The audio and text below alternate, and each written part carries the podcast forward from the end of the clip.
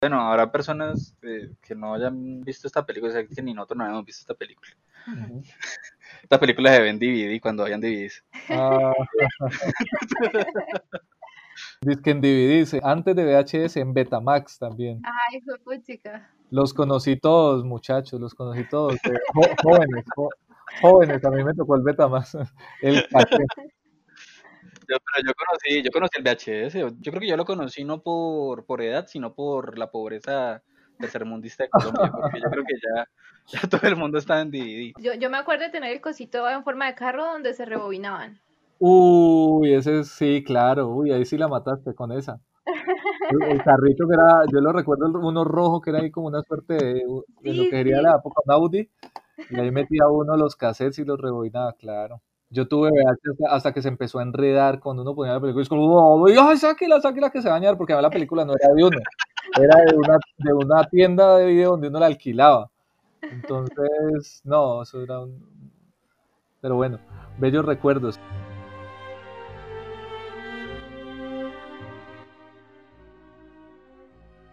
Esto es Diatribas, podcast sobre todo lo que podamos interpretar. Es una manera de decir que no hemos definido nada y que estamos abiertos a cualquier tema. También es una manera de decir que todo se puede interpretar. Este podcast es dirigido por Mafe y por quien les habla, Miguel. En esta ocasión hemos traído un invitado porque de hecho fue él quien propuso la película y nosotros pues contentísimos de hablar de, de esta película que es una adaptación de Kafka. Y nuestro invitado se llama Jonier Castaño. Jonier es un muy buen amigo que conocí trabajando en colegio. Eh, hablábamos mucho de literatura ahí en la mesa de trabajo, hablábamos mucho de películas y creo que muchas veces se tocó el tema de, Kafka. Tal vez eso influyó pues en, en que, en que Jonier quisiera eh, que en este programa y que en este, en este episodio se hablara de Kafka. Sí, eh, eh, hola Miguel, hola Mafe. Mm, muchas gracias por invitarme hoy a este programa, me, me emociona mucho pues estar acá. Eh, devuelvo un poco la anécdota con la que me presenta Miguel. eh, digamos que el tema de Kafka también se dio porque Miguel cuando llegó al colegio, llegó a la mesa de trabajo una horita de Kafka, no recuerdo bien cuál era, pero él se había comprado las obras completas en una edición muy, muy chévere que estaban en ese momento vendiendo, no me acuerdo si era en la Nacional o en Panamericana. Y Miguel tenía pues las obras, empezamos a hablar de Kafka y resulta pues que Miguel resultó ser un kafkiano pues eh, devoto y además como también Miguel pues hizo derecho, entonces me llamó mucho la atención pues su formación en derecho y, empezar a hablar de, de, este autor y precisamente empezamos hablando del proceso. Entonces eh, pues de ahí surgió como este interés común tanto en Kafka como en, como en esa película de la que vamos a hablar hoy.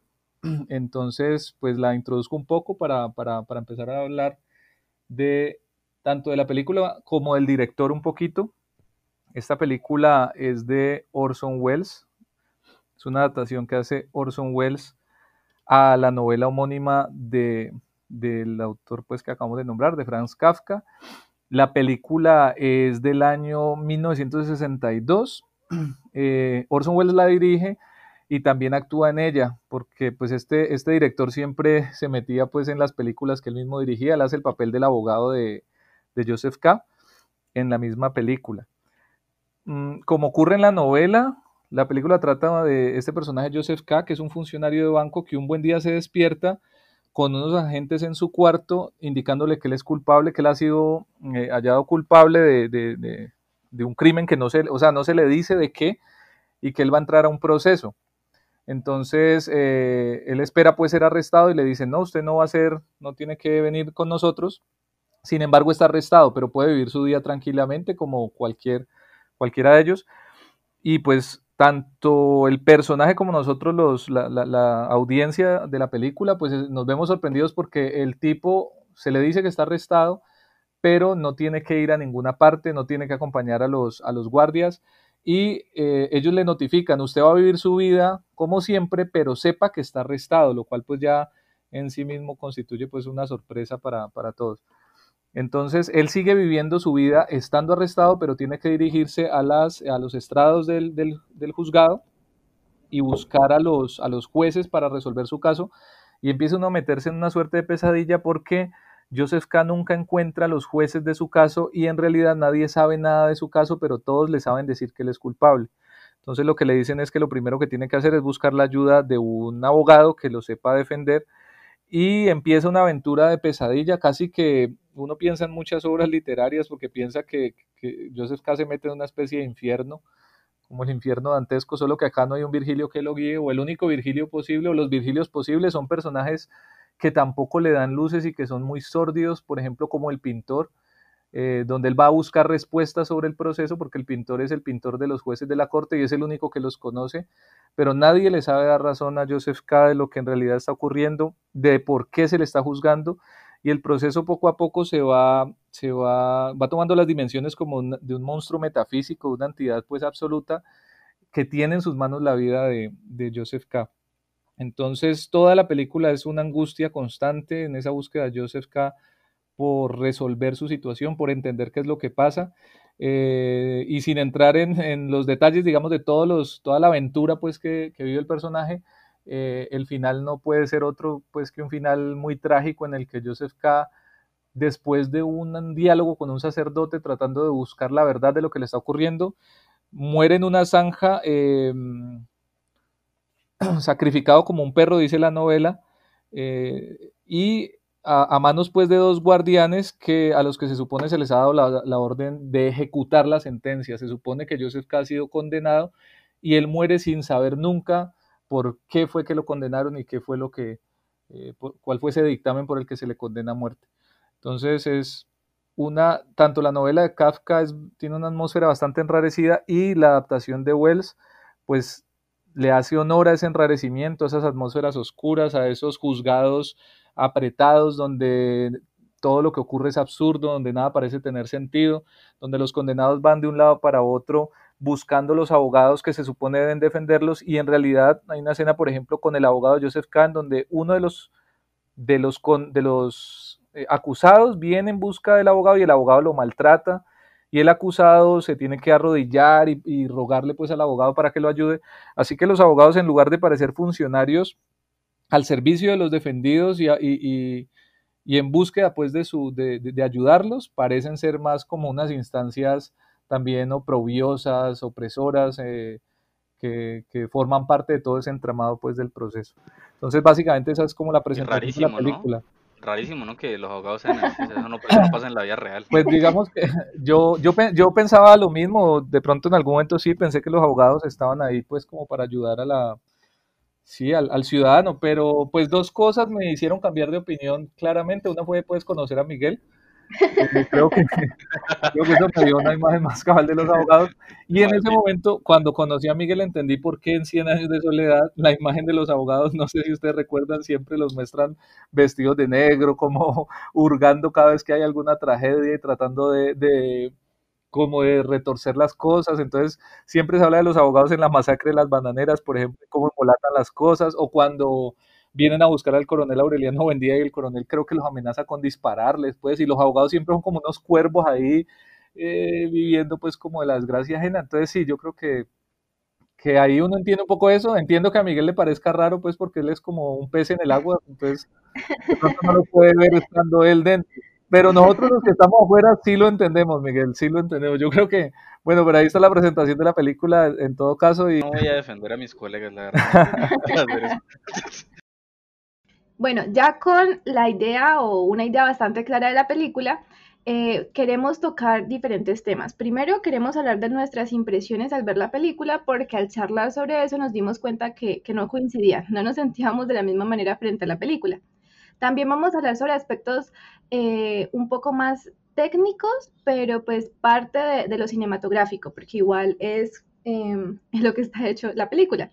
También hablaremos de Wells y Kafka, pues la relación evidentemente que hay ahí, que ya ha sido mencionado un poquito, y los temas kafkianos, porque definitivamente, eh, aunque Wells también mete mano y hace algo particular, pues está muy relacionado a Kafka y podemos encontrar bastantes temas eh, kafkianos en ella.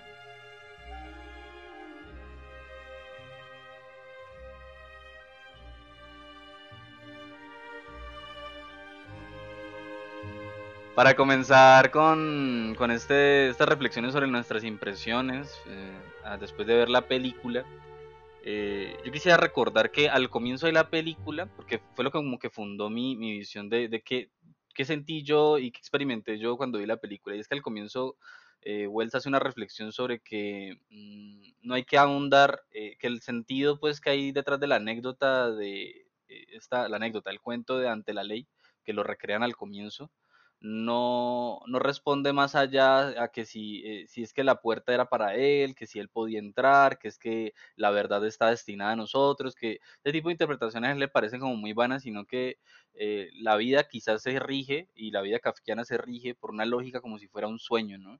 Como que las cosas eh, suceden y uno no termina de entender por qué suceden.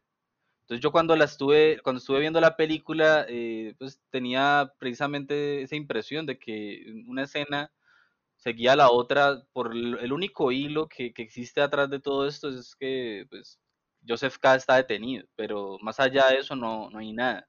O sea, una, una, la, historia que, que, atraviesa Joseph K.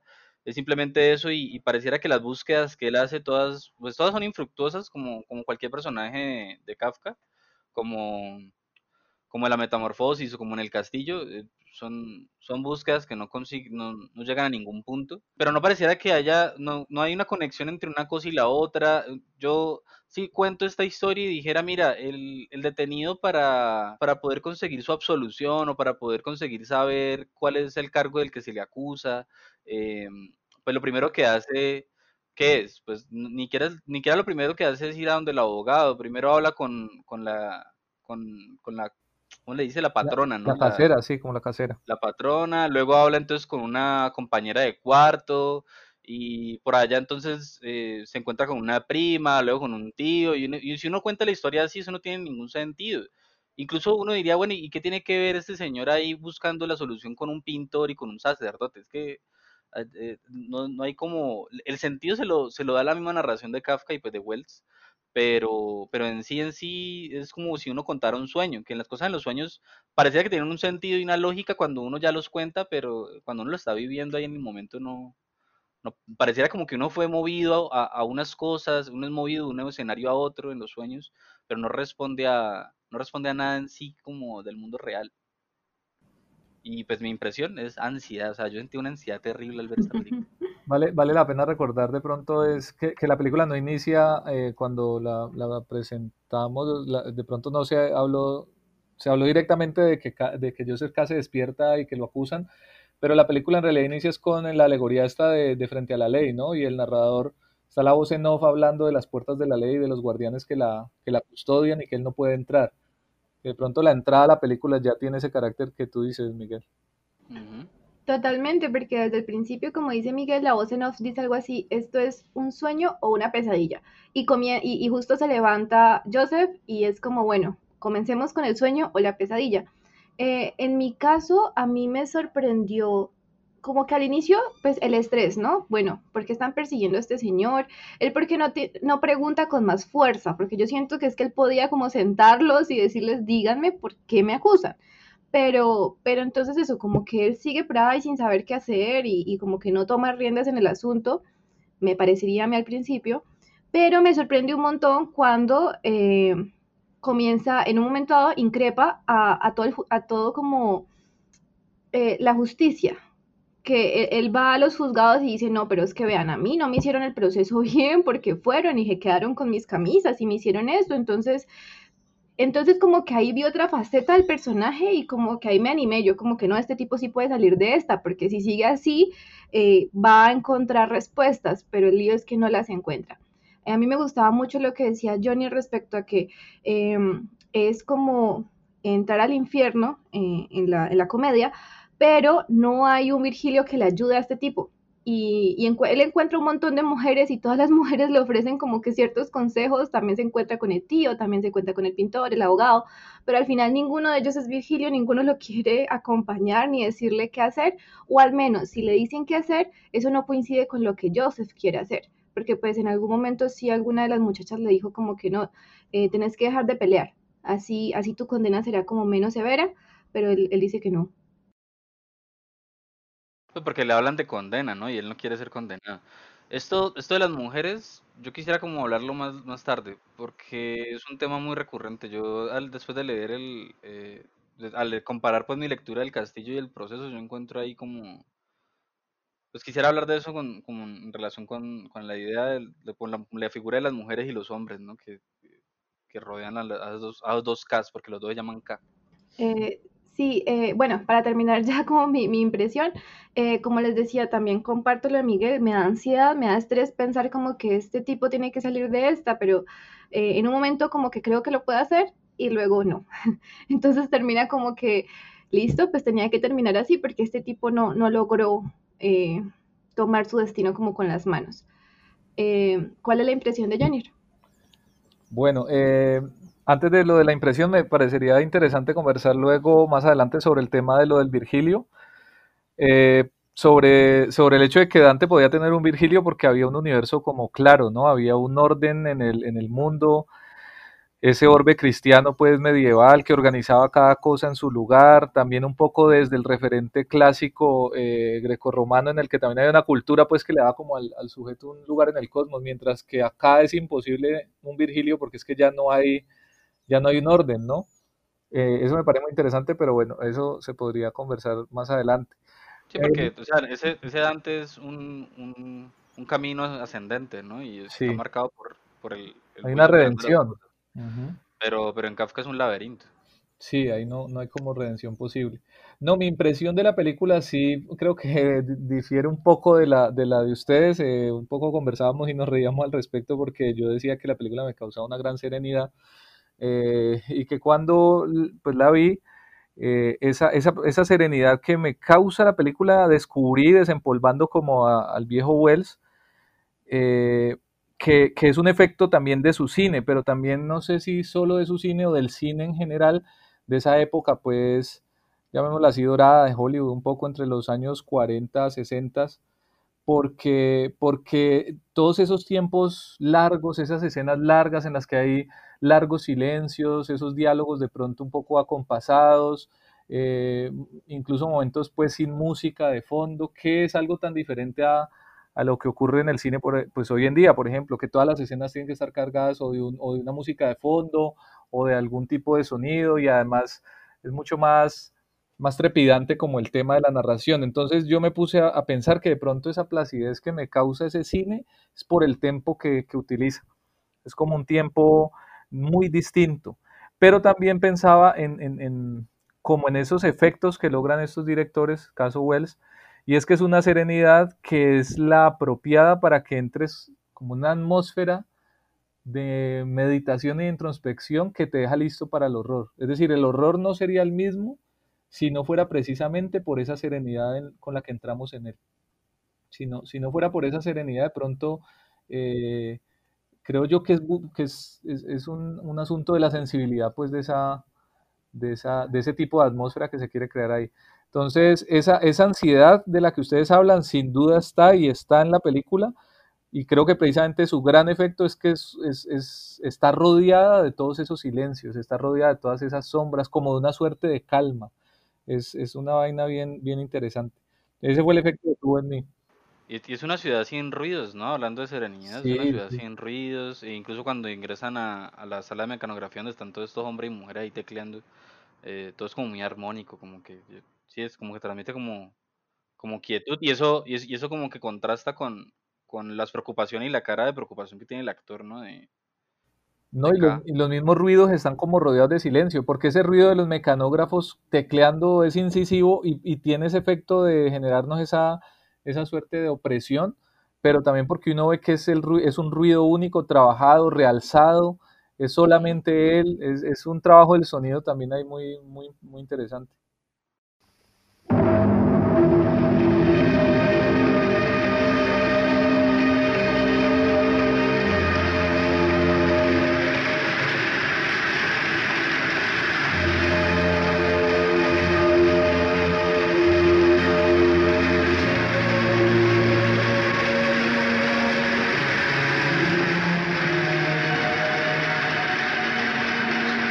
Para empezar con la segunda parte, que es la parte cinematográfica, eh, habíamos encontrado em, un comentario respecto a unas entrevistas que le hicieron a Wells.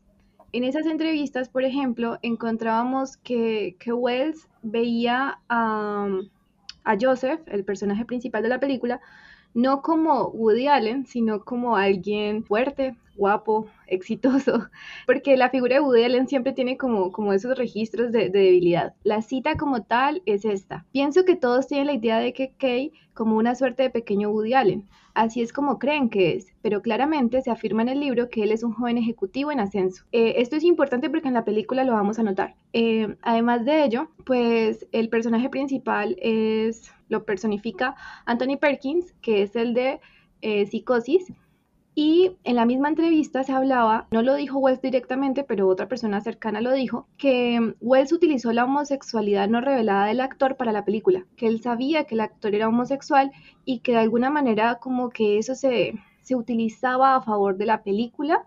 Eh, en tanto como los momentos intensos que podíamos encontrar. Implementaría un poco, pues diría que, que eso que dice Mafe sí lo ponen a pensar de verdad como en esa imagen que claro, eh, si bien se debe explotar cierta fragilidad de Joseph K., me parece muy interesante lo que comentas ahí que hace Wells.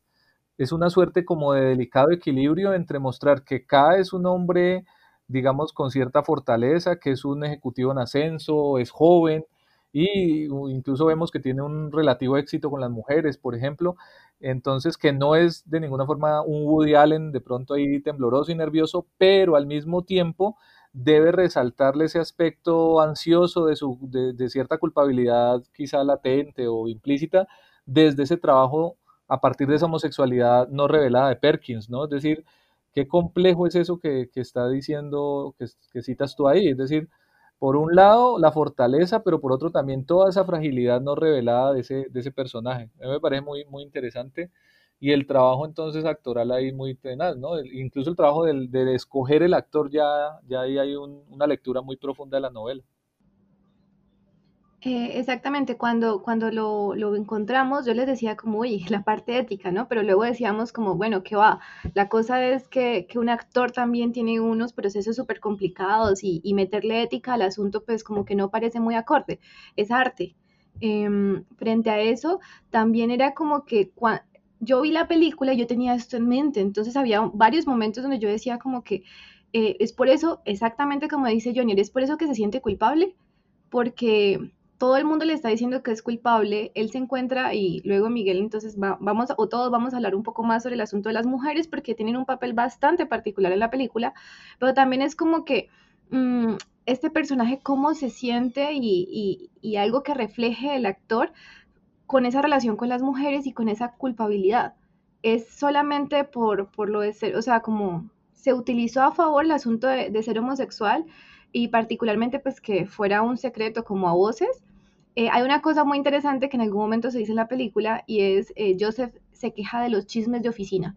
Él no quiere que nadie hable del proceso, él no quiere que la gente se entere, la gente lo sabe, pero él no quiere que lo hagan y mantiene estresado por todo ese asunto. Entonces, de alguna manera pareciera también una metáfora ahí velada sobre todo el asunto de la homosexualidad. También un poquito del comunismo, pero eso sería para después. ¿Qué? ¿Comunismo? Pero ven, eh, el, el, asunto, quiero volver con el asunto este del actor con, eh, con la interacción que tienen con, con, las actrices en específico. Yo no, no hablo de la ficción del proceso, sino como la representación que hacen. A mí, yo no sé si a ustedes les pareció. A mí se me había olvidado que el man era homosexual. Yo sé que lo había mencionado, pero cuando yo vi la película, a mí se me olvidó ese, ese tema. Pero sí me, me parecía como, como muy incómoda las escenas de, de besos que tiene, que son varias. Y me parece como muy incómoda. O sea, las, las actrices están súper sensuales, quieren darle un beso acá y, y el, el Perkins está no sé, yo no sé si es que esa es la impronta que tenía que hacer como de estar preocupado, tal, pero los besos, unos besos tan... O sea, el man, el man no está allí, es como rarísima la interacción que tiene con las mujeres allí.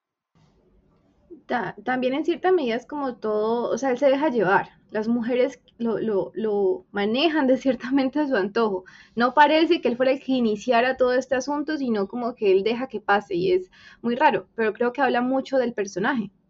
Em, yo quiero hablar como otras cosas técnicas del- de, de la película de Wells y es, por ejemplo, ese uso. Hay, hay dos cosas que me gustan mucho para construir esta narrativa que habíamos dicho que es muy parecida al sueño o a la pesadilla, ¿no?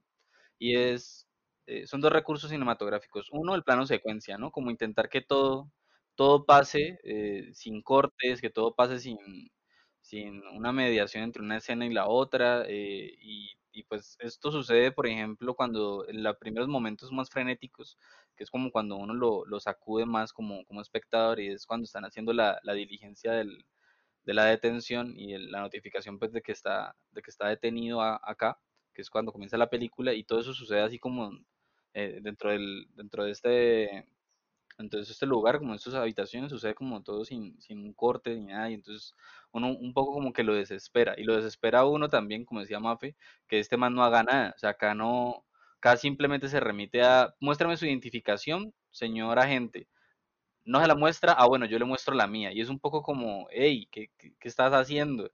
Es, es como desesperante ver, verlo hacer eso. Em, y el otro recurso es el de la transición de escenario a escenario, no de escena a escena, sino de escenario a escenario. Tipo, el escenario de la catedral conectado con, la, con los tribunales. También los tribunales conectados a sí mismo con la catedral. Y eso pasa con, con varios lugares. Por ejemplo, el, del, el de los tribunales y... Siempre son los tribunales, ¿no? Los tribunales y la, la casa del pintor, bueno, el cuarto del pintor y los tribunales y mm, el, lugar de trabajo de, de K. ¿sí? Es, eh, todo, pareciera que los tribunales fueran todo eso. Es decir, los, dentro de los tribunales pareciera que hubiera un cuartico para el pintor, que hubiera un cuarto para el trabajo de K y que hubiera un cuarto para la catedral y para las oficinas del abogado y todo, todo está conectado. Es, es como un, efecto ahí, y eso tiene que ver con, yo imagino, con la escenografía, de construcción de, de los escenarios y todo ese aspecto técnico que hay detrás de las películas, porque uno abre, abre la puerta del pintor, ahí se, ahí se fue en donde, donde se nota más, ¿no? Abre la puerta del pintor y ahí ya están los tribunales. O pasa un momento a otro, están en, en, el, en la catedral y da una, un giro en una columna y aparecen que están como ya en los tribunales con todos los detenidos y vuelve, y en fin, es, es como mm, e, ese tipo de lógicas pasan pues dentro de nuestros sueños, digo yo. ¿O qué tal, qué tal esa escena de que Joseph está en el banco y oye unos gemidos y se va buscando, digamos, orientándose por el, por el sonido de esos gemidos y descubre que en el cuarto de, de oficios, en el cuarto de limpieza, es un cuarto muy pequeño, además y mal iluminado, están los dos agentes que lo detuvieron a él en el apartamento y los están azotando, ¿no? Y hay un gendarme azotándolos, pero rodeados pues como de, de escobas y de trapeada, traperos, que son los con los que trabajan ahí limpian el, el, el banco. Esa escena es totalmente pesadilla, ¿no? Uno dice, pero ¿cómo es posible? Y ellos le piden que por favor los ayude y él cierra esa puerta angustiado y sigue en su día pues en el banco con los cajeros y todo lo que ocurre alrededor y siempre escucha por ahí el gemido detrás de ese, de ese cuarto de oficios, ¿no? Esa, esa escena es bastante diciente de esa atmósfera de, de, sueño o de pesadilla de la que, de la que hemos hablado. ¿no? Y el único que me preocupa por esos, de esos alaridos es, es K. Porque el resto, el resto pareciera que se preocupa más por la reacción que tiene K que los alaridos que se escuchan. Pareciera yo que no lo escuchan, pues. Exacto, pareciera, ahí yo dije cuando, la verdad cuando yo vi ese pedazo yo pensé, ahora sí es culpable, porque la cosa es, ellos le están pidiendo, ellos le dicen como, ay, vea, si usted no nos hubiese eh, como echado al agua, si no hubiese dicho pues que nuestro proceso no se hizo bien, eh, no nos estarían castigando, ayúdenos y casi no lo dejan salir cuando él intenta salir. Después llega el tío, eh, le dice que vayan donde una máquina mágica que va a decir un montón de respuestas y la cual nunca vemos, a la cual le iban a preguntar sobre el proceso y, y que por qué estaba, por qué, porque Joseph está en un proceso. Pero la máquina es todo eso. De lo que nos muestran ahí es ese pasillo. Pues lo que pasa es que un computador en esa época era todo ese pasillo. Sí, pero me refiero a que nunca le preguntan directamente. Ah, y, no llega un, y, llega un, momento en el que él de la nada le dice al tío como espéreme. Y se va corriendo otra vez a la puerta, entra, ve que lo, eh, están allí todavía. Y ellos dicen como, vea, nos están poniendo cinta en la boca para que usted no tenga que escuchar los gritos. Si ve, no se escucha nada. Y él vuelve y cierra la puerta y se va pan del tío. Y es como, ahí yo pensé como, esa es la verdadera culpa. Si, si Joseph es culpable de algo durante toda la película, sería por, un, por, por, ser pusilánime, por dejar que todo le pase por encima y no hacer nada al respecto, a menos particularmente en el caso de, de, esos dos policías o esos dos detectives o no sé, que, que cuando hace algo, pues los castigan. Entonces la única culpabilidad que yo le encuentro a él es esa. A mí me parece que a mí me parece que los personajes de Kafka no son pusilánimes, eh, específicamente este de K, por ejemplo en el castillo, o el protagonista de la metamorfosis, a mí se me parece que, es que incluso es que son, son arrojados, que son valientes, porque, porque enfrentarse a eso, es decir, yo me pongo en la situación de ellos y yo me dejaría aplastar por todo eso que está pasando, ellos luchan, ellos, o sea, yo, yo no le daría historia a Kafka, pues si fuera un personaje de él, que yo dejaría que esas cosas me sobrepasaran y sí que me que me aplanaran y que pasaran por encima mío. Esos personajes están luchando, de verdad, están, están enfrentando a todo el sistema de cosas que pasan tan, tan sin sentido. Yo me, yo, me, yo me sentaría en un rincón a ver cómo pasan esas cosas, no, no sé cómo hacen. Sí, hay unos actos de rebeldía que incluso lo ponen en contraste a él con otros personajes, por ejemplo en la escena del abogado, que él viene a pedirle ayuda a ese abogado que además es Orson Welles representándolo, y llega, no, recuerdo el nombre de ese personaje, que llega también a buscar la ayuda de ese abogado, pero arrastrándose, temeroso, el abogado lo trata mal y Kafka, eh, Kafka perdón, eh, Joseph K. se revela, ¿no? Y, dice que eso no debe ser así, e incluso de cierta forma esa relación que él tiene con esa mujer del abogado, pues con esa enfermera que tiene el abogado ahí, pero que claramente está la alusión como que es casi que es como una propiedad de él, es también una forma de rebelión de, de K, ¿no? Entonces, me parece que ese final porque es que eh, cuando él habla con el pintor, el pintor le ofrece varias salidas. Una de ellas es eh, el aplazamiento del que hablábamos eh, en algún momento al, hablar de la novela. otra era seguir en el proceso como indefinidamente. Bueno, le da unas varias opciones. Y creo que la muerte final de, de Joseph K. también es fruto de, ese, de esa rebeldía de pronto de él, ¿no? Quizás si él hubiera sido más conformista, hubiera vivido como dos personajes que se iban apocando, cada vez yendo a los distintos eh, estrados a llevar sus documentos, buscando un nuevo abogado, o sea, viviendo con, como con toda esa mecánica infernal de ese proceso, pero creo que K se resistió a ello y, y de alguna forma en ese sentido, pues le quedaría como un resto de heroísmo, no sé. Sí, creo que, que, eso se ve en la película, en tanto, por ejemplo, cuando habla con el que tiene cinco abogados, que le dice como, mire, pues a mí este abogado no es que me encante, pero yo tengo otros cinco. Eh, también se encuentra con otras personas que están en procesos y, y, ellos dicen como, ah, es que yo estoy mandando mi, ¿cómo es que, se, cómo es que le dicen? Como que le estoy mandando mi, como, están haciendo un proceso, una pelea, algo por el estilo. Y entonces eh, como que sí hay una, unas ganas de hacer algo diferente, pero la verdad yo siento, no sé si es por el hecho de que pierde de cierta manera, de pronto para mí el verdadero final o un, o un, final heroico hubiese sido el suicidio, no sé, pero, pero sí lo siento que a veces como que, como que me faltaba más espíritu de pelea yo les decía en un momento dado que, yo me emocioné cuando él va y dice como, no, es que el proceso estaba mal, todos ustedes están mal, esto es un complot, esto es una institución que son los que tienen esos prendedores y, y como que es un complot contra mí. Ahí yo lo sentí fuerte. Mi problema fue que él no continuó así. Pero, pero fíjate que lo que él le causa, o sea, él hacer, al hacer eso, él al, al reclamar eh, que ese proceso era un complot, que era una farsa, eh, que todos eran como, como unos abusivos con él, lo que causa es que castiguen a los de menor rango, ¿no? A los que hicieron la diligencia de, la detención. Y, y, entonces ahí va, otra característica del héroe, ¿no? Que es ser noble. El, héroe de Kafka es noble. a él no le gusta que por su culpa otros sufran. Y eso pasa en todas las novelas. Eh, a él no le gusta que sufran otros por, por las decisiones que él toma él quisiera que fuera a él mismo, que las cosas que le puedan pasar eh, y que las consecuencias de sus actos fueran hacia él mismo. Eh, cuando, no sé si, no sé si una decisión heroica sea el suicidio, porque es más, él dice, yo, ustedes quieren que yo muera, pero en la, película aparece, ¿no? Ustedes quieren que yo muera, y por eso se pasan el cuchillo esperando que yo me clave el cuchillo, pero no les voy a dar ese gusto, ustedes, van a, van a matarme Sí. ustedes van a tener que matarme. Eso no, no, no sé qué más rebeldía podría haber ahí. Pero al mismo tiempo no es como quitarse el peso de encima porque otro es el que va a tener que hacerlo. O sea, yo sí lo entiendo y, creo que, que, tienes razón, pero también como que lo pongo un poquito ahí en veremos. Y tienes toda la razón con el asunto de, de que él no quiere que lo castiguen así porque él lo dice, él le dice como no venga, es que estos son los que menos tienen como cabida en este asunto. Está bien que ellos se quedaron con la camisa, pero yo quiero es que llamen a alguien de un rango mayor y que, y que me lo traigan aquí. Pero pues Eso, nadie que le lo castiguen a él y que le peguen a él. Si es- van a castigar a alguien, que sea alguien de rango mayor. Sí. Eh, bueno, ahí es un poco inválido lo que acabo de decir de que, que las consecuencias no eh, vayan a- hacia otras personas. No, pero, pero Miguel, pero de todos modos, en tanto, yo diría que en tanto es un personaje que busca la justicia, está buscando como tal la justicia, percibe como injusto el castigo dado a otros.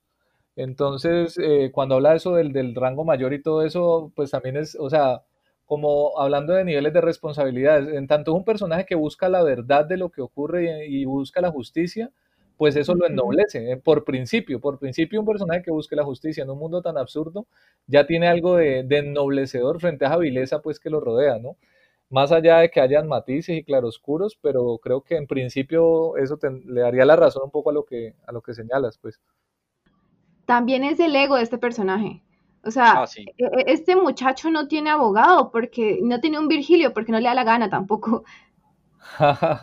Él dice, él dice como que yo me voy a defender solo. Y le dice a la, a la, a la prima que está preocupada, le está diciendo como qué vas a hacer entonces, que le digo a la familia, le dice, no es que aquí donde vos me ves, yo puedo subir, yo puedo ser alguien importante en mi empleo, vos no estás hablando con cualquier persona, yo me puedo defender solo. Y ahí yo pensé, "Hmm, se lo merece, porque ¿Vos pensás que eh, hay como de- una especie de ibris ahí como en ese personaje, como la, la, la, la ibris griega pues del- de esa soberbia donde él dice, no, yo soy capaz con esto y resulta que, que no, que esa maquinaria es mucho más grande que él.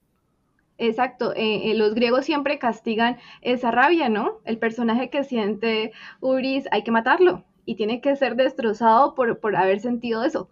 Eh, bueno, hemos dicho que esta narración es un sueño, ¿no? Eh, que, bueno, así lo establece Wells, pues.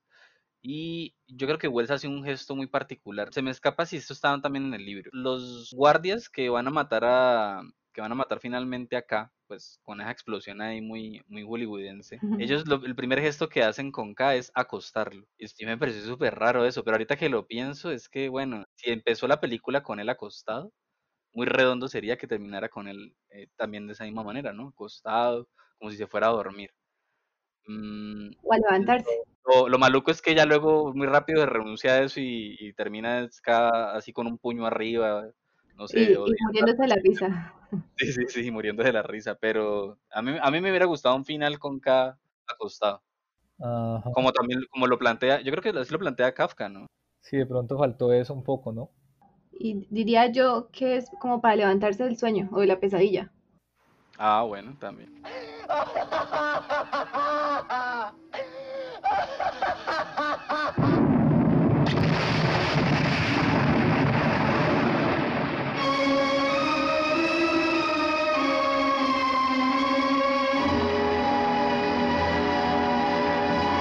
Bueno, interesante el tema de los motivos recurrentes que encontramos en la adaptación del proceso que hace Wells y su filmografía, pues hasta el momento como tal.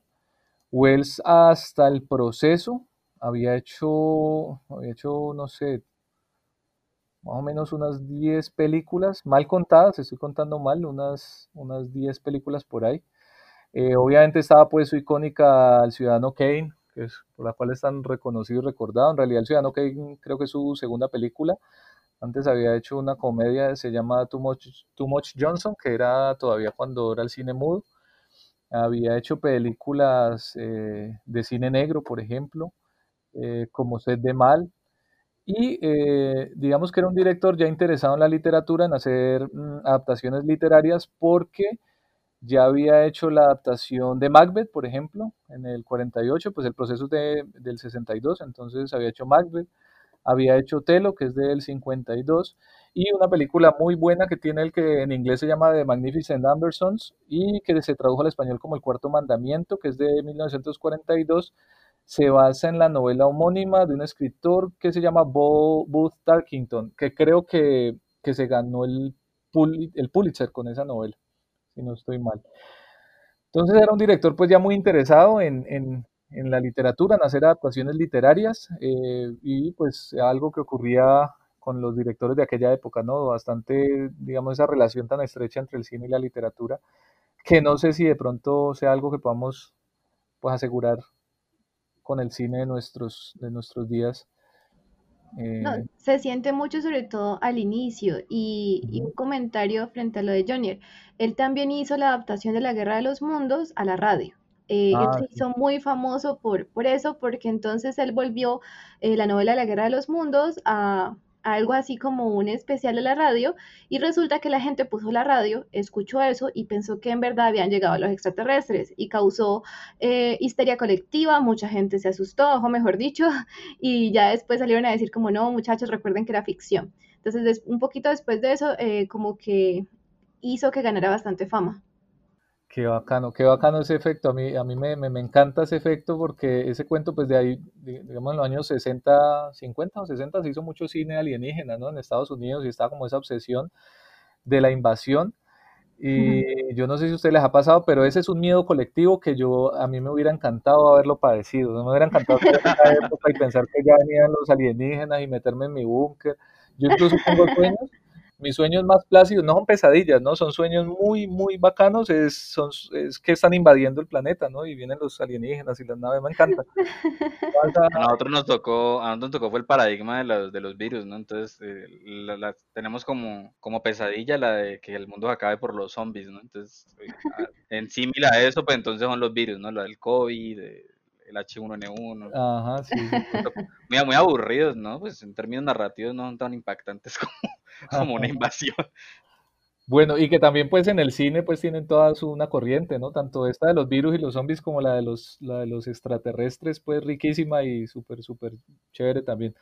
Bueno, continuando un poquito entonces, pues pensando en este tema de, un director como Wells y, como qué motivos recurrentes o qué, qué lo lleva a él o lo, lo, lo interesa en una, adaptación como la del proceso, pues encuentra uno varias cosas, ¿no? Pues desde el punto de vista temático uno podría pensar en dos cosas, como el estilo, de, como los motivos, los temas de su, de su cinematografía y también el estilo de su narrativa.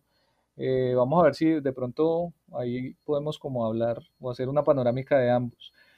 Pues desde la narrativa, desde lo que son los temas de sus historias, en Wells hay una gran presencia, una recurrencia de el secreto y el crimen, como un tema de que siempre hay un secreto, algo oculto en el pasado del personaje, digamos del héroe, que él se esfuerza en esconder, que él se esfuerza en, no dejar que salga, porque eso puede destruir su vida. Entonces, una película, por ejemplo, como El extraño, que es de 1946, es sobre, por ejemplo, es un profesor, se llama Charles Rankin, y es un tipo honorable que se ha hecho una gran reputación en la provincia de Harper, en Connecticut, se ha casado con la hija de un juez, con un juez notable de la ciudad, todo en su vida parece estar en orden y parece ir bien, pero de pronto aparece un hombre que eh, le ruega que se entregue y descubrimos que es un antiguo subordinado suyo porque el honrado profesor Harper, eh, perdón, Harper no, de Rankin, eh, fue en realidad un agente de, de las SS nazis. El tipo en realidad se llama Franz Kindler y eh, es un responsable de una buena cantidad de muertes, por ejemplo, en el holocausto judío, en, crímenes de guerra, y él va a hacer todo lo posible por mantener oculto ese secreto para que no destruya esa vida pues de burgués honorable que ha alcanzado ahí en ese pequeño pueblo de, los Estados Unidos. Incluso llega a matar a su camarada, al que viene pues a decirle que se deben arrepentir, que deben eh, confesar, etcétera, y lo mata pues para él no tener que enfrentar las consecuencias. Sin embargo, hay un, hay un agente que lo descubre y pues él se va a ver confrontado con ese pasado que quería ocultar. Entonces es un personaje ansioso, con una culpa que lo corroe ahí detrás pues todo el tiempo y que hace que su vida adquiera como una suerte de consistencia falaz, como si todo fuera un simulacro, ¿no? Eh, pasa lo mismo con el personaje de Mr. Arcadin, la película también se llama así. Eh, Mr. Arcadin es un millonario que está buscando su propio pasado para borrar cualquier huella de, de, su antigua labor como criminal. Él era un criminal estando joven, ahora es un millonario respetado, bien establecido, pero no quiere que su hija, eh, eh, ¿cómo era el nombre de su hija? Bueno, mm, que su hija se entere de que, de que él tuvo ese pasado tan oscuro. Entonces, él está dispuesto también a hacer lo que sea para que su hija no vaya a descubrir qué era lo que él hacía. Y es tanto su desesperación que cuando su hija parece enterarse del secreto, eh, Mr. Arcadin se deja ir en una avioneta que sobrevolaba, creo que es Barcelona, y se estrella, encontrando pues la muerte. Él, cuando él hace una llamada a la torre, habla con su hija y la hija le deja entender que ella ya lo sabe todo y en ese momento él suelta eh, la, dirección de su avioneta y deja que su avioneta se estrelle por la desesperación que, le produce pues que su vida se vea arruinada de esa forma.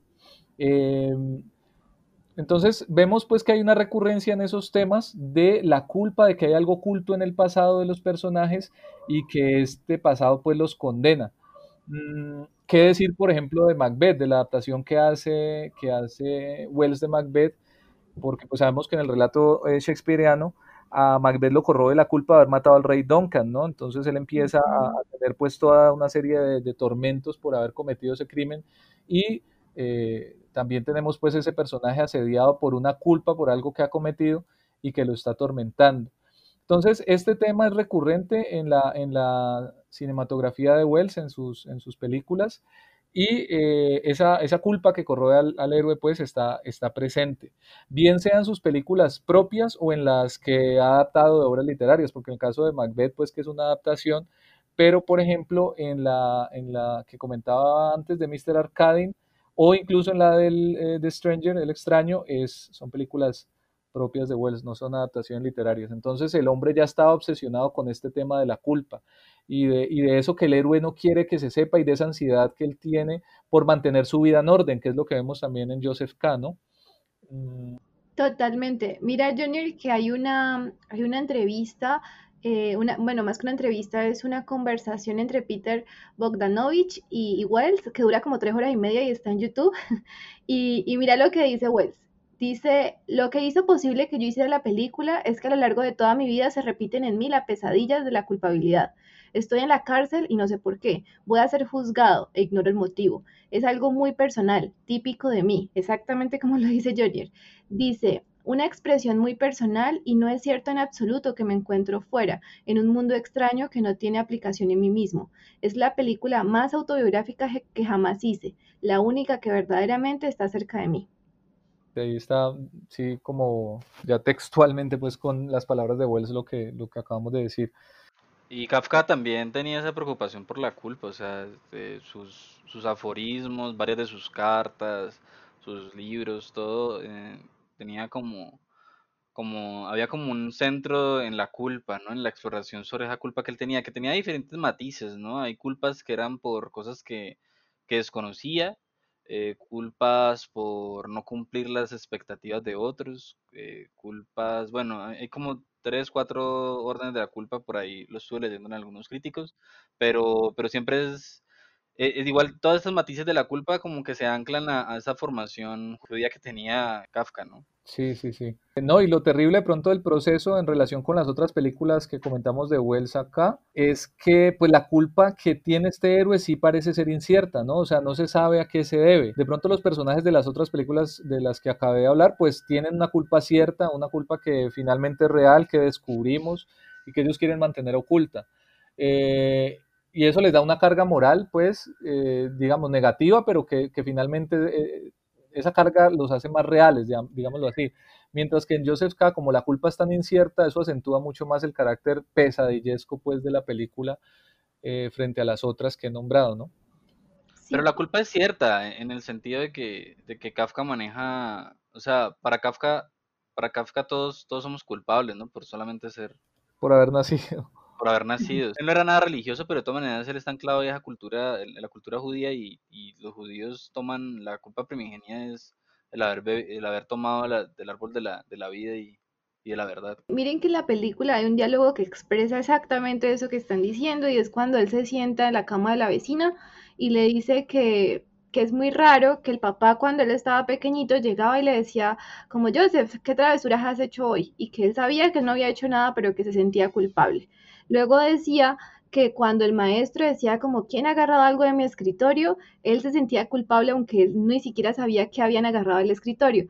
Y por último, en un momento dado dice que em, todos somos impuros, que de alguna manera sentirse inocente tiene que ver con pureza y nadie es puro, entonces por tanto todos son culpables. Y eso tiene pues todo que ver con lo que ustedes están diciendo. Sí, mira que me hace pensar en que Kafka era calderoniano, ¿no? Porque en el, en el la intervención en el monólogo que de Segismundo en, en, ¿La La vida del sueño, sí, después de, de Rosaura, cuando, cuando la primera intervención de Segismundo, dice él más o menos que dice, ay mísero de mí, ay infeliz, eh, dice qué delito cometí contra vosotros naciendo, pero dice, aunque si nací entiendo qué delito he cometido, pues, pues el delito mayor del hombre es haber nacido. Entonces, es una cosa ahí también muy presente. Eh, Miguel dice después del judaísmo de Kafka, claro, Kafka viene un, de un- entorno judío y que se amplía más a la cultura judeocristiana como tal, ¿no? Entonces está presente ese, tema ahí. Hay otros dos temas que me llaman la atención que no son tan centrales, pero si se quiere son como, pues, unos temas o subtemas ahí presentes en la, en la, en la fílmica, pues, de, de Wells y que las ve uno en el proceso que también están en Kafka o en esa lectura que hace de Kafka Wells. Y es ese tema de la, de la opresión del hombre por los sistemas burocráticos, pero también por los sistemas de producción modernos, como ese taylorismo del que hablamos en alguna conversación con el, con el tema de la, de la producción en, en, en línea, de la producción en masa, ¿cierto? Sí. Eh, resulta que lo, lo, lo, ahorita lo comento cómo lo vemos en el proceso, pero por ejemplo, en una película como The Magnificent Ambersons, que se traduce en algunos países, se tradujo como El Cuarto Mandamiento, eh, es la historia de los Ambersons, una familia de aristócratas, como medio feudales, que se ven arrastrados a su ruina un poco por el avance de una compañía automotora de uno de los personajes, Eugene, y hay un conflicto ahí entre esa burguesía industrial norteamericana, que es la que tiene esos impulsos modernizantes, eh, modernizadores, perdón, y esa, esa aristocracia rígida, pues que está aferrada como a las formas del pasado. Eh, y vemos en la película, por ejemplo, cómo los automóviles toman el lugar de los carruajes tirados por caballos, y ellos en algún momento van a las, al taller, a las instalaciones de Eugene, donde se está trabajando el auto, y, y, y se nota ese contraste ¿no? entre ese, ese, mundo antiguo y ese mundo nuevo de esa producción que agobia al hombre, que lo tiene pues en estos talleres, entonces, en todas estas cadenas de producción. Eh, las películas de Wells muestran un poco eso y cuando vemos, por ejemplo, en el proceso algunas escenas en las que con, con nos muestran esa profundidad de campo, esa visión un poco amplia de, de, lo probiosas que son las condiciones, por ejemplo, en esas vastas oficinas, con esos ejércitos de mecanógrafos ahí tipeando en las máquinas, creo que eso es en la compañía del tío cuando él le pide ayuda, no uh -huh. sé si me corrigen si, si es ahí, y, y, muestran, digamos, eso, ese sistema de producción un poco. Digo yo que no es un tema tan central como el anterior que hablamos de la culpa, pero que está presente en, todas esa, en toda esa recreación que hace Wells de la, de la época, ¿no? También de, ese estado del ser humano en ese momento de, del siglo XX, ¿no?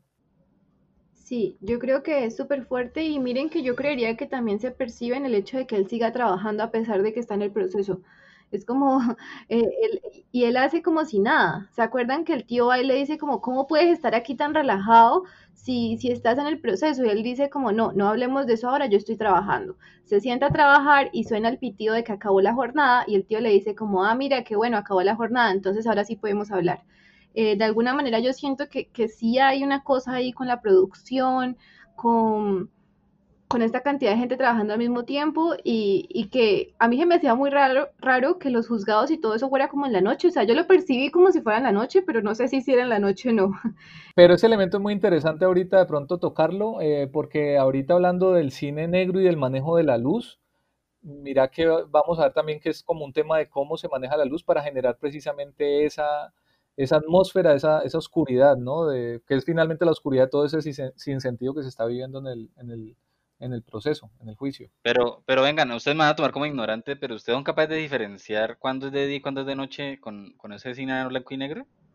Pues Yo depende, no sí. Pues por ejemplo, sabemos que es en la mañana cuando se levanta por lo de las ventanas.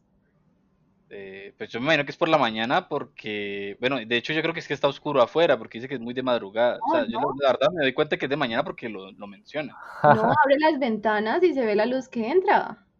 No, pero lo que pasa es que un tema, yo creo que una cosa es la iluminación cuando se utilizan esos claroscuros, que es una iluminación como lateral para, para generar sombras, y otra, por ejemplo, es la iluminación frontal, cuando se, lo que se busca es resaltar las imágenes y generar una imagen plana. Entonces, yo, yo no hablaría de, de si uno diferencia la mañana del día, sino de cuál es el trabajo que hay sobre la, la sombra. Perdón, la mañana de la noche, cómo diferenciar eso, sino como el trabajo sobre las sombras, que ese sí me parece pues que uno lo puede diferenciar claramente, así se trata de cine blanco y negro.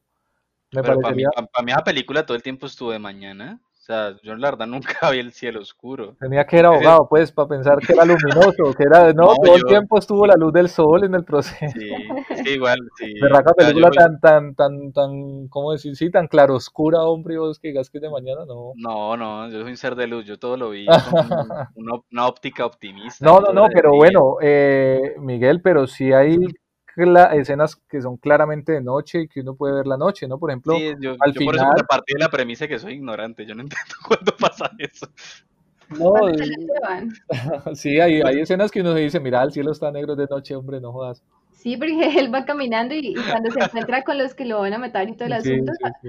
también cuando habla con, antes de encontrarse con el abogado, con eh, Wells, que también se sabe que es de noche porque antes de entrar a la puerta está oscuro, creo. O sea, y yo no sé fue porque mi percepción era como que cuando él iba al juzgado donde había esta cantidad de gente, porque había mucha gente, em, como que, como que yo sentía que era algo escondido.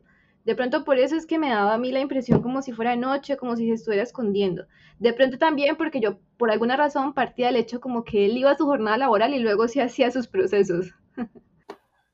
Seguramente, ¿no? Y seguramente él se preocupaba era por cumplir su jornada laboral, ¿no?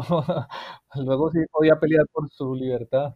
Los, los guardianes dicen, eh, usted va a ir a, a sus diligencias, a los interrogatorios y a todo esto después de que usted cumpla con sus horas hábiles. Que no queremos interrumpir eh, su trabajo. Queremos que la detención sea lo más armónica posible, dicen los guardianes todo el tiempo, ¿no? Que, que no interfiera con su vida, que, que me parece súper chistoso, ¿no? Que la detención no interfiera con su vida. Usted va a ser condenado, pero mientras tanto no va a interferir. No, mira que me, me llama la atención algo que pienso ahí es que Kafka escribía precisamente en sus horas libres, ¿no? Al salir de trabajar. Entonces, él Ah, trabajaba y escribía, era en la casa al llegar de la oficina, pues reventado, que incluso se dice o cuenta la leyenda literaria que se trasnochaba y que se enfermó y que por eso la muerte prematura, un poco, pues la muerte eh, un poco joven de Kafka se debe a eso, ¿no? Kafka muere como a los 45 años, que es una edad, pues, temprana para un escritor, ¿no? Bueno, pero igual, pensemos en algo, es un dato histórico. El, el imperio, el imperio austrohúngaro, que es donde pues, vivió Kafka, eh, la gente trabajaba cuando trabajaban ese tipo de, de empleos muy de oficina, muy de bancos, de burocracia. Ellos trabajaban tipo hasta las 3 4 de la tarde, ¿no? O sea, ellos más de ahí no, no laboraban. Pero la cosa también era que él odiaba ese trabajo. Digamos, con Joseph no se siente eso porque a él sí le gusta y él siente que él va en ascenso y que está muy bien, pero, pero en el caso de Kafka, Kafka no le gustaba. Y pues él quería era escribir, pero todo el asunto de las expectativas familiares y todo ese asunto. Ujú. Mira que hay una anécdota muy, muy curiosa, yo siempre me gusta comentarla cada vez que alguien habla de que a Kafka no le gustaba su trabajo, y es que él un poco lo eligió conscientemente, bueno, un poco no, él dice que lo escogió conscientemente. Él dijo que pudo haberse dedicado a ser periodista, pero que él no quería envilecer la labor de la escritura, haciendo la parte pues de un oficio remunerado, así como, como si lo era la burocracia en la que él trabajaba. Entonces él escogió eh, esos ámbitos legales, esos ámbitos de, de- Estar en algo de- de cochino y dejar lo otro al, al- al margen, sí. Claro, claro, como decir, bueno, la, la- mi, mi trabajo está, está lejos de la literatura y, y- y la literatura es como mi lugar de donde yo vivo realmente. Y lo otro es algo que yo tengo que hacer, porque si no mi papá, pues, yo qué sé, el papá que hacía. Ve, Miguel, desde ahí vale un poco como la reflexión, un poco especular o la pregunta, ¿un abogado puede ser un ser de luz? No, no. Bueno, pero pensando en eso, a ver, para, para terminar como un poco con el tema del que venimos hablando acá, pues como con la eh, filmografía de Wells y la película, ya digamos, hay algo que me llama mucho la atención. Eh, yo no sé, de pronto es muy aventurado pensarlo, pero se me, se me empezó a ocurrir desempolvando a Wells y viendo como algunas de sus películas otra vez y toda la cosa. Es que, que tanto, por ejemplo, o sea, en el proceso yo veo muchos aspectos de lo que se llamó el cine negro. De hecho, pues se dice que una, una de las últimas grandes obras del género la hizo precisamente Wells, que se llama Sed de Mal, que es del 58, porque el, el cine negro, pues más o menos se dice que terminó hacia los años 60. Y eh, hay muchas cosas, por ejemplo, el tema de los escenarios agobiantes, de crear, digamos, todas esas atmósferas, un poco de, incluso los planos con, la, con los que se firman los personajes, el contrapicado, por ejemplo, del personaje principal para revelar su angustia, ese close-up en los rostros para acentuar la asfixia, lo que está ocurriendo. Eh, por ejemplo, eh, lo que hablamos ahora, los claroscuros, para arrojar sombras también sobre los rostros. Eso lo usa Las miradas, las miradas para crear más ansiedad, ¿no? Porque como que se enfoca en esa mirada como que lo está indagando a uno. Ajá, desde, desde Ciudadano Kane, eh, eh, Wells usa todos esos métodos que son un poco pues propios del, género del que estamos hablando, del, cine negro, eh, para dar esa sensación de misterio, de desolación, de, de opresión. varias cosas por ejemplo, eh, eh, con respecto a las temáticas, mira que en varias de las películas que les he comentado está el tema del crimen, como un crimen presente, un crimen que se, que, se da, el tema de la investigación, por ejemplo, en Mr. Arcadin, Mr. Arcadin quiere conocer su pasado y contrata a un contrabandista para que haga una investigación sobre su propio pasado para saber el de dónde viene. Él alega que tiene amnesia y que no sabe quién es, pero en realidad se trata de una estrategia que él tiene para silenciar a todos los criminales que estuvieron con él en una banda y eh, que no corra riesgo su reputación bien establecida. Entonces siempre está como ese tema de investigar, de escarbar en algo que está escondido, como lo comentábamos un poco antes, y yo me atrevo a decir que también la aparición de esa fan fatal, de esa, de esa mujer que pierde un poco al, héroe, en este caso, por ejemplo, como la enfermera del abogado, por ejemplo, que se use acá, pues que, que tiene ese cuento con Kai, que de alguna forma es uno de los elementos que lo van precipitando a él en esa perdición final. Eh, entonces, me llama mucho la atención eso, que hay elementos del cine negro en esta película. Yo digo, eh, qué curioso. Nunca yo había pensado el proceso como un, posible, no digamos una película de cine negro, pero sí como una película muy deudora de todas esas estrategias narrativas, esas estrategias eh, del, cine negro, ¿no? Y los motivos, ¿no? También. Bueno, em, algunos detalles que me llamaban la atención y, y de los que creo que podemos discutir, algunas cositas, es, por ejemplo, que cuando él va llegando al, juzgado, donde está todo, todos los procesos y todo este asunto, hay una estatua eh, de la libertad, o más bien de la justicia, que, luego también el pintor va a hacer una referencia un poquito a eso, pero tiene una sábana encima. Y, yo pensé, hombre, es un símbolo re fuerte y lo dejan por ahí veladito. Eh, él va llegando, hay un montón de personas que están esperando afuera y ahí está, y, uno sabe que es esa porque ella sostiene la balanza, ¿cierto? Ya tiene, mm, algo que le tapa los ojos y la balanza, pero tiene una sábana encima. ¿Ustedes qué creen que significa eso frente a la película? Me pareció muy curioso que, yo pensaba que era una persona la que estaba allí. Cuando la primera vez que lo vi, yo esta, pues como también había gente, es que, a ver, había gente por ahí alrededor que parecían estatuas, porque estaban quietas y no hacían nada. Y estaba esta estatua allí que yo dije, eso parece una persona, porque está moviendo esa sábana. Y yo de alguna manera me pareció como, como ese contraste entre las personas que deberían de estarse moviendo y esa estatua quería estar quieta y como esa, esa antítesis. Pero más allá de eso no lo pensé. A mí me parecía mucho como, como esa justicia que no existe. Y yo siento que a últimas Joseph llega a esa conclusión. Dice como que, hombre, todos somos culpables, todos somos humanos. A mí, a mí, ¿quién me puede culpar de nada? Y es como que fuera, el viaje de él fue sentirse culpable, pelear contra el sistema que lo hace sentir culpable y al final decir, pues sí, soy culpable, pero todos lo somos. Entonces ustedes no me pueden decir nada ese manejo de los símbolos, ¿no? De Wells, cómo los va dejando regados en todo momento, en toda parte, en, la narración y como tú dices, ¿no? Como si al acaso, ¿no? Arrojados ahí como de cualquier manera, como si no dijeran mucho, como si fueran algo anodino y están condensando también un, todo un sentido de la, de la historia, ¿no? Sí, por ejemplo, recuerdan que cuando él llega donde el pintor, él ve la pintura, aunque la pintura creo que no nos la muestra, dice algo así como, es la justicia, pero ¿por qué tiene alas? Porque es un pedido del tribunal. Exacto, y eso le dicen. Y, él dice algo así como, es porque la justicia está por encima, una cosa así. Y él dice como que no, esto fue porque me lo pidieron. Mira que a mí la parte del pintor me parece tan interesante porque siempre he creído que es como una suerte de poética de Kafka y creo que Wells la hace suya también para hacer, para hablar de la película o, de, o del cine mismo desde ese discurso del pintor. A ver, es que uh, yo veo ese discurso del pintor con Joseph K. y me parece que estuviera hablando Kafka sobre la propia novela. Es como una suerte de, de metarreflexión sobre el propio arte, porque el pintor le hace unas revelaciones acá y le dice cuáles son las salidas que tiene el proceso. El pintor tiene como un acceso privilegiado a lo que ocurre porque él es el que pinta a los, a los, a los grandes jueces, pero al mismo tiempo es un pintor como mediocre, ¿no? Es decir, como que es un arte que está también condenado, es un poco sórdido, y eh, él le dice que él le puede ayudar con ciertas cosas, pero que hay cosas que son mm, impenetrables, que hay cosas que son incognoscibles, que no hay manera como de llegar a ellas.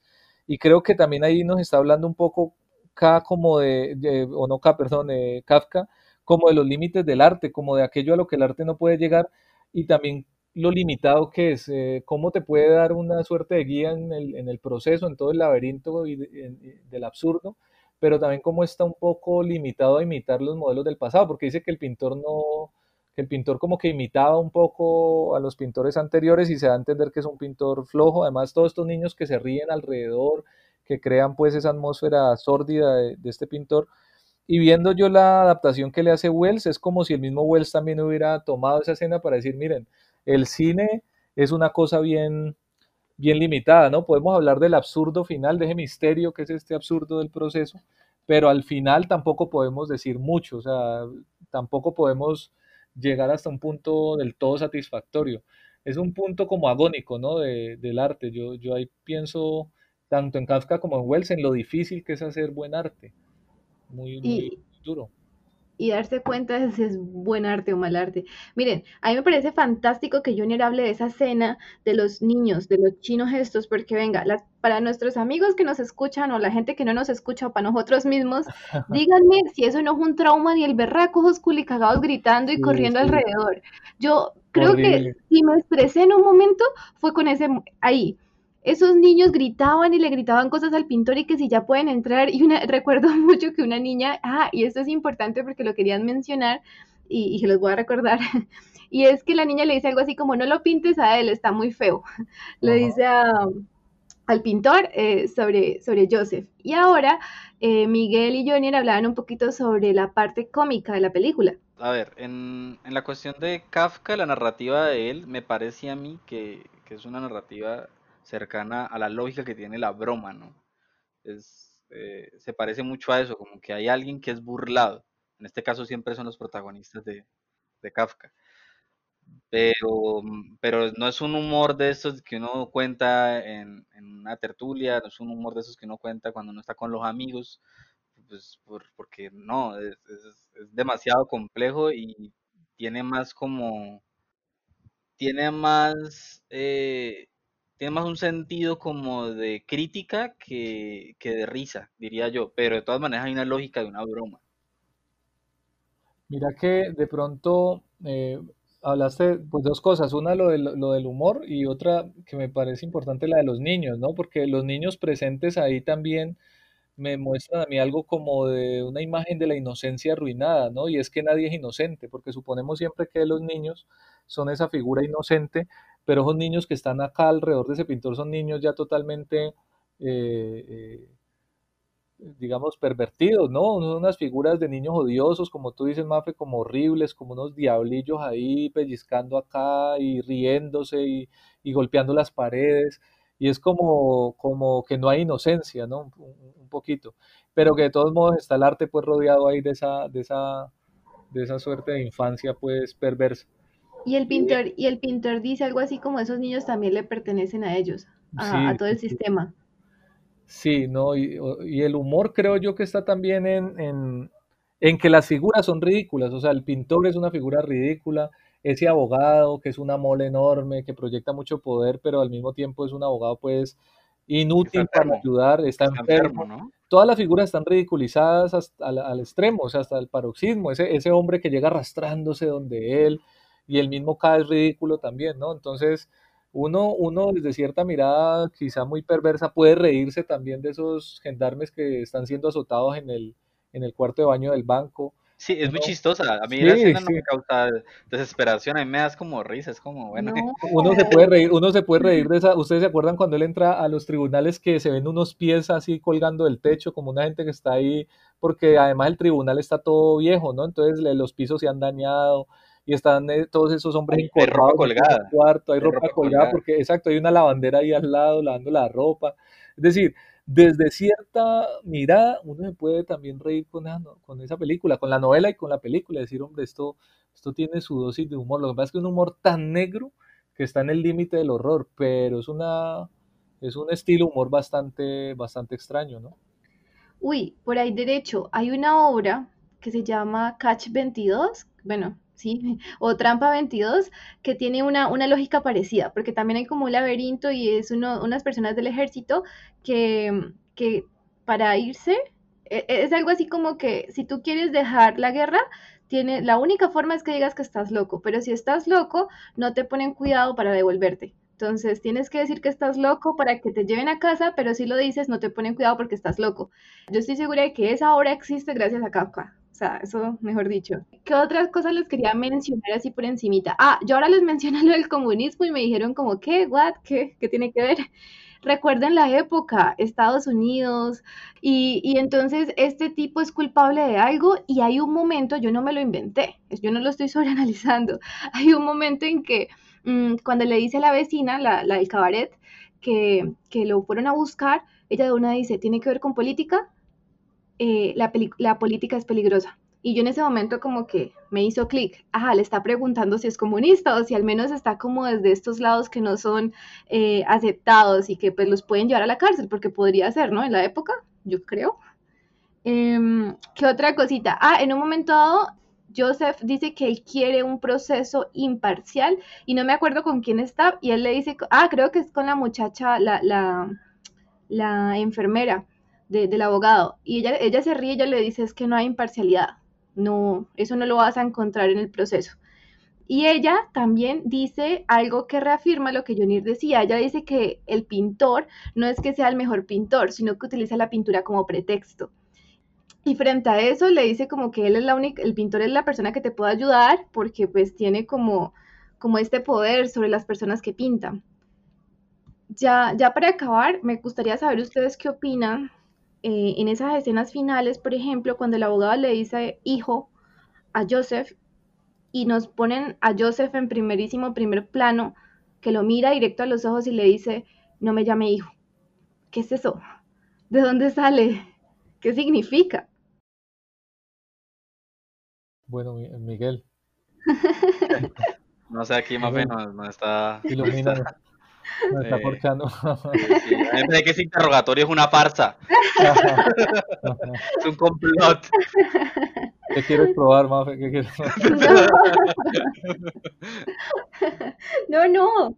No, no, es por lo que hablábamos de Kafka y el problema con el papá y todo eso. Es que a mí, como que yo escuché eso y yo pensé, eh, pero, pero ¿qué es que es? Este man, ¿por qué lo toma tan personal el asunto de hijo?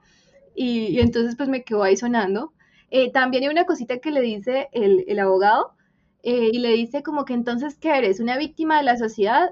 Y Joseph le dice, no, soy miembro de la sociedad. Como que todos somos víctimas o ninguno es víctima, pero el hecho es que todos tenemos que padecer bajo estos sistemas. A ver, el, asunto cuando dice, si él es víctima, él dice, no es que yo no soy víctima, sino miembro de la sociedad, se conecta con el sentido de culpa que, ya hemos hablado tanto de, Kafka, porque es que recordamos nada más una cita de, de, una, de uno de los aforismos de Kafka. Dice, dice él, pecador es el estado en que nos encontramos, independientemente de la culpa.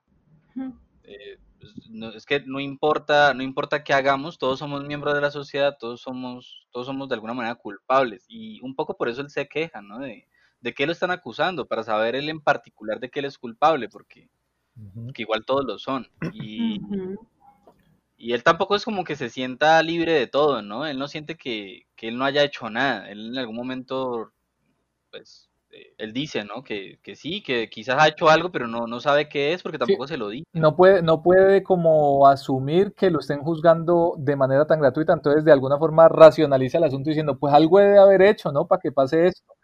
Y es bastante tenaz esa relación nuestra con la justificación de los, de los hechos. Dicen que uno justificar siempre lo, lo, lo, lo que ocurre, lleva de cierta forma como al fascismo, ¿no? O sea, si lo mató fue por algo, o sea, eh, como a no afirmar, a no aceptar la injusticia del mundo, como a tratar de armarse un relato para justificarla, para justificar algo que no tiene ninguna justificación porque es una injusticia.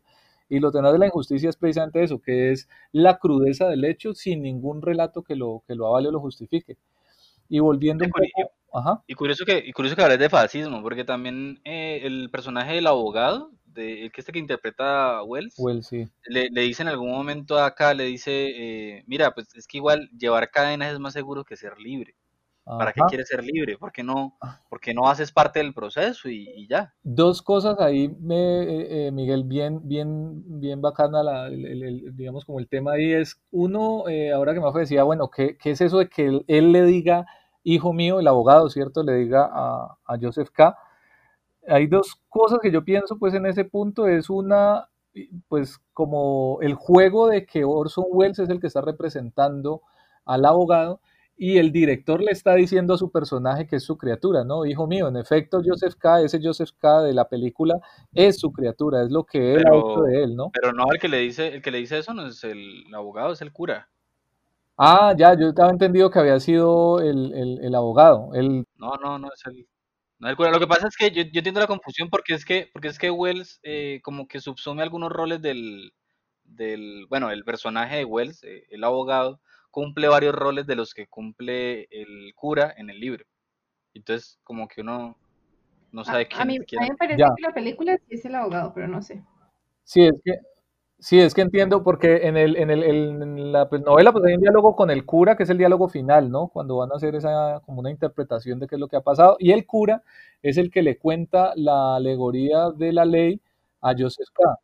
Y en cambio en la película es al revés, la película arranca con la alegoría de la ley y al final él habla con el cura, pero no, no, pues el cura no le dice, no le dice la historia, creo que, creo que es así. Eh, y lo que le entendía más era que había sido el abogado, pero bueno, dejando esa relación a un lado para... para... No, no, no, es el, es el, es el, cura el que le dice. Para es que en ese momento está como todo raro, aparecen en la catedral el abogado y el cura y eso. Y lo otro es que, mira, cuando el cura, el cura cuando le dice, perdón, es que el cura, sí, ya me enredé, el abogado cuando le dice que es mejor tener cadenas que vivir libre, ¿cierto? Que tú dices, Miguel. Me hace acordar mucho a ese diálogo del inquisidor de Dostoyevsky, eh, cuando el inquisidor le dice al personaje que se supone que es Jesús que la humanidad en realidad no quiere ser libre, que lo que quiere es vivir con seguridad, que hay que darle eh, pan y seguridad y que la humanidad misma renunciaría a la libertad por esos bienes. Y pues en Kafka resuena mucho todo, todo Dostoyevsky también, ¿no? Entonces creo yo que ahí está y está presente un poco como ese diálogo ahí en esa, en esa escena. Y esto de que, de que cada sea parte de la sociedad y no que sea víctima, también aparece, eh, o sea, esto es consecuencia también directa de otro diálogo que aparece al comienzo, cuando uno de los guardianes le dice como, hablando del proceso, ¿no? Le dice, no hay ningún error, nuestras autoridades, tal y como las conozco y solo conozco los grados más bajos, no buscan la culpa en la población, sino que, como dice la ley, se ven atraídas por la culpa y tienen que enviarnos a nosotros, los vigilantes. Eso es la ley. ¿Dónde podría haber un error? Eh, que esto es algo que dice los personajes funcionarios, guardianes, eh, jueces, eh, en fin, todas estas personas que hacen parte del proceso como autoridades, eso lo dicen aquí en el proceso y lo dicen también los funcionarios del castillo en el castillo que no hay ningún error en ningún procedimiento, que eh, en el caso del castillo, cuando llaman al agrimensor, que al parecer no necesitaban ningún agrimensor, de todas maneras ese llamado no tenía ningún error, así debía hacerse, y así mismo pasa aquí, el proceso no es ningún error, y es algo, y es, un monstruo del, del, proceso, porque el, el proceso eh, en la burocracia no concibe, que se, no concibe equivocaciones. De hecho, para, para poder hacer una apelación frente a algún proceso en la vida real o en las novelas de Kafka, es, todo un, es una travesía, es una odisea gigante. Yo no sé si alguno de ustedes ha tenido que corregir un proceso que esté mal de, de alguno de ustedes y eso es horrible. Es un padecimiento que dura años, eso lo, lo, aqueja a uno, lo deprime, es, es, una cosa horrible. Uy, no, no, no. Por fortuna no. o al menos mal, que no les toque.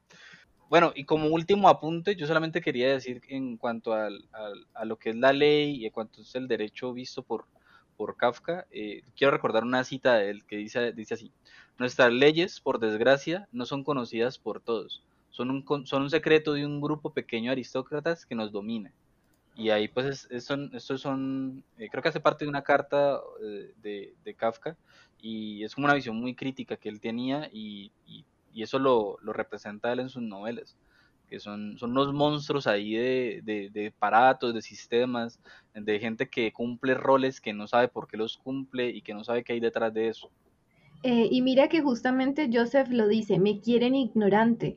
Él, eh, ella, él se mete un día donde pensaba que tenía que ir a reunirse con todos eh, para el proceso, pero quedó como aplazado para el siguiente día, entonces está solo y ahí está la, la señora que lo recibió el primer día y es una señora toda rara que le comienza a contar un montón de cosas extrañas. total, que él se acerca al escritorio y va a coger unos libros y ella le dice, no puedes tocarlos. Y, ella, y él le dice como, ah, sí, son las reglas y son la forma de entenderlo porque me quieren ignorante. Y, abre el libro y lo que encuentra es creo que fotos pornográficas. sí, esa, esa es brutal también porque lo que le está diciendo sobre el proceso es eso, ¿no? Eh, y él, y él, a mí me parece que esa acción de querer estudiar, como de querer investigar, forma parte de eso que hablamos ahora, como de la rebeldía de pronto, de él mismo querer moverse, de querer hacer. Pero mira que es como una suerte de paradoja, porque esa misma es la ibris que tú decías, Mafe, de, de, no querer ser representado. Sí. O sea, es como que esa misma rebeldía que lo indica un poco, pero que también es la que lo pierde, ¿no? Entonces, en esa ambivalencia, sí, pero en, esa ambivalencia está como la gran humanidad del personaje, ¿no? Porque, o sea, lo otro era dejarse arrastrar y tener el abogado y ser como un tipo que está dentro de eso y ahí no hubiera sido castigado, pero también quién sería, se hubiera vuelto como uno de esos peleles que estaban ahí alrededor de esos abogados, ¿no? y, ah, ahora que eso es, es retomando un poco la pregunta de más la pregunta de bueno, porque él dice que no, no quiere que lo llamen, lo llamen hijo, que un hombre lo llame hijo. Em, las figuras que aparecen aquí, las figuras masculinas, eh, esto es una hipótesis que yo tengo y lo, lo quería discutir con ustedes. Las figuras masculinas que aparecen aquí aparecen como obstáculos directos. O sea, directamente se plantean como que son, son personas que no lo ayudan en nada a Kafka, eh, a Kafka, no, personas de Kafka, no los ayudan en nada y lo único que hacen es ponerle trabas y, desorientarlos de manera directa, porque no, Kafka les puede preguntar todas las veces que quiera sobre algo y ellos no les van a dar respuesta porque se dicen ignorantes al respecto. Em, Mientras que las mujeres intentan ayudarlo, pero ninguna mujer, eh, las novelas que me he leído, ni en El Castillo, ni en, ni en El Proceso, consiguen ser de alguna manera de ayuda para, los problemas que tiene K. K va, a seguir metido ahí en el problema e incluso tal vez por a razón de las ayudas que, que reciben las mujeres. Las mujeres un poco como que les dicen, mira, y si haces esto, y al hacer esto, ese, ese esa cosa A que hace, de todas maneras va a quedar más metido en el problema. Yo, yo siento que sí le querían ayudar, porque mire que casi todo el camino que él hace es siguiendo a las mujeres. Una mujer le dice, vaya y hable con tal persona. Eh, la otra le dice, acuéstese conmigo, porque mire que este otro juez quiere acostarse conmigo yo le puedo hablar bien de usted. Eh, como que siempre están ahí empujándolo como vaya, hable con el pintor, porque mire que el pintor tal cosa. Eh, el problema es que, que parece también como si lo utilizaran, como si no vieran como que lo quisieran ayudar de verdad, sino como que siempre hay motivos. Pero no sirve de nada igual, o sea, es verdad, sí, ellas las quieren ayudar y eso es lo que dicen y eso es lo que manifiestan, pero lo que, las opciones que le dan y los caminos que abren ante ellos, es decir, vaya por esta puerta, visita a tal persona, hable con esta persona, de, dígame a mí qué quiere que yo le diga a tal persona, eso no importa, ninguna de esas cosas le sirven. Así sea que K acepte como que K no acepte, no importa qué haga, eso no va a servir. Entonces, de una manera, yo pienso que las mujeres, a ver, los hombres son obstáculos directos, pero las mujeres son obstáculos indirectos. Ahí no nadie ayuda a nadie. No, nadie, nadie va a ayudar acá. Pues hablando, sí, hablando, pues hablando del laberinto, con respecto a lo que decís de las mujeres, o sea, si la mujer no es de ayuda, porque, porque en, en, el laberinto de, de, Ariadna, Ariadna le deja el hilo a Teseo para que Teseo se encuentre, ¿no? Pero si aquí hay un héroe en un laberinto que no se encuentra, es decir, tampoco está esa figura femenina ayudándole. Ahorita hablábamos de, la comedia, ¿no? De este infierno donde no hay ningún Virgilio que lo guíe, pero tampoco hay una, una Beatrice que alcanzar, ¿no? No hay esa, esa Beatrice que sería, pues, de alguna forma ese modelo ideal, esa salvación.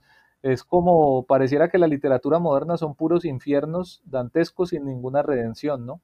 No hay, no hay una redención posible.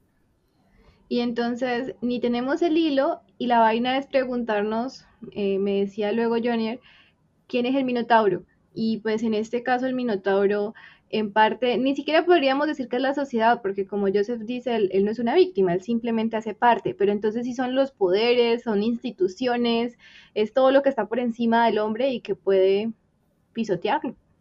Yo creo que sí hay un, yo creo que sí hay un hilo. Lo que pasa es que el hilo no lleva a ningún lado.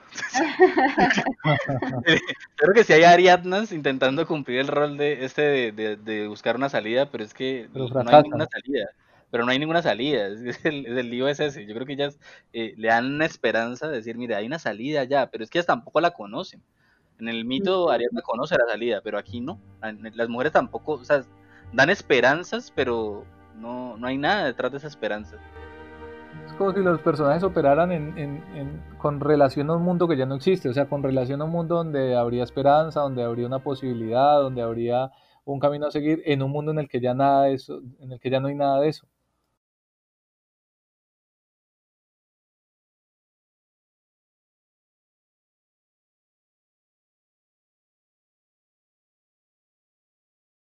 Eh, y con esta discusión sobre las temáticas kafkianas, ¿no? El laberinto, la culpa, el padre, las mujeres en la vida de Kafka, pues ya damos por terminado la discusión sobre, sobre la película de Orson Welles, El proceso.